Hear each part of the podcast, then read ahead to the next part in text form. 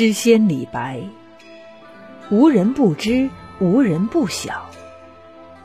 对于这位唐朝时期最富有盛名的伟大诗人来说，似乎绚丽了大唐的半壁江山。很多关于唐朝的想象都离不开李白的诗篇。公元七百零一年出生的李白，一生当中创作了无数优秀诗篇。他的诗风浪漫恣意，笔尖的山水和酒给了我们无限的美感。今天给大家介绍的这首诗，便是李白诗篇中的其中一首。下面就让我们一同走进这首诗吧。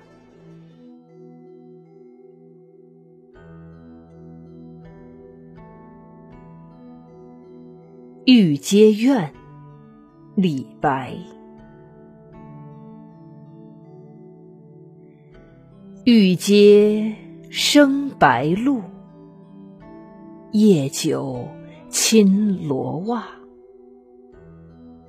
却下水晶帘，玲珑望秋月。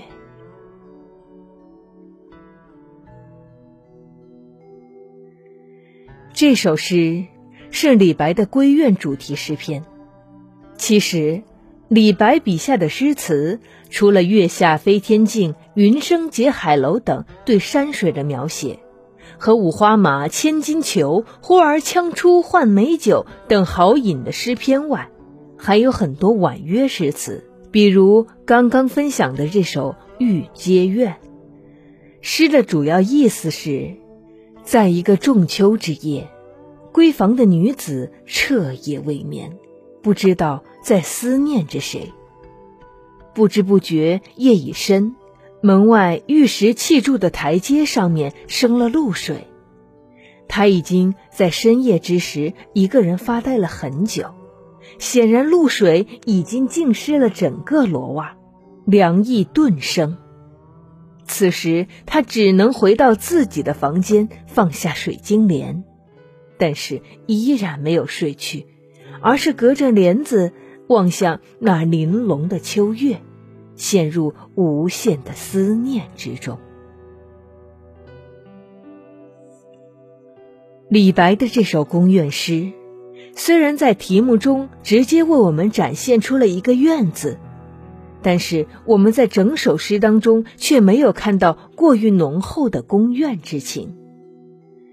在这首诗中，诗人只不过是对宫中女子深夜无眠进行描写。在全诗当中，我们也并没有见到一个“怨”字。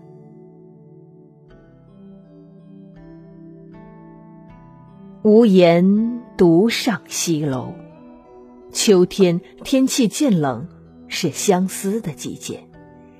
而深宫中的女子，有几个能拥有属于自己的爱情呢？一入侯门深似海，在古代。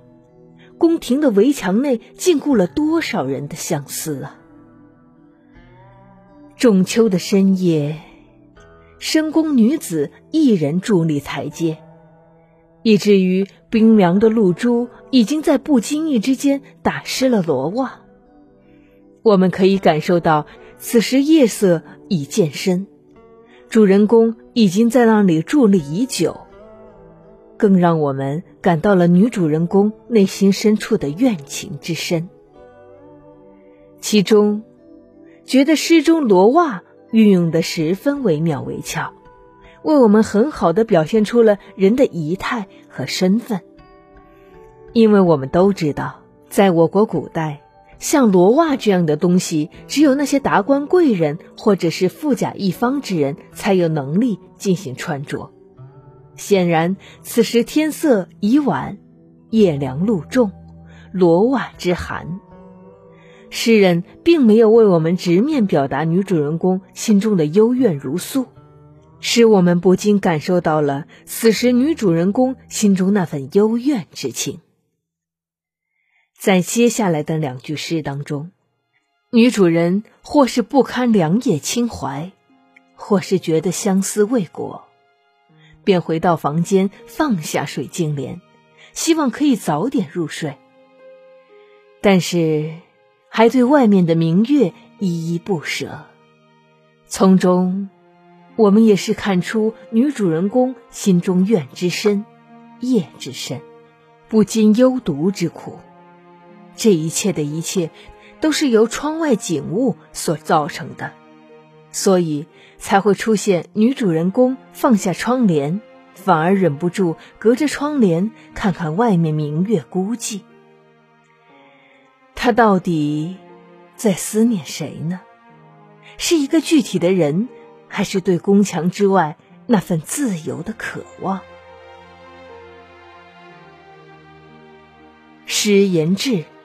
李白之所以写下这首《玉阶怨》，或许与他在长安担任翰林的经历有关。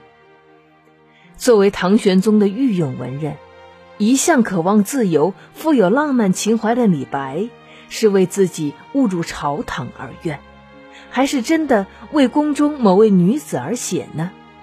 我们不得而知。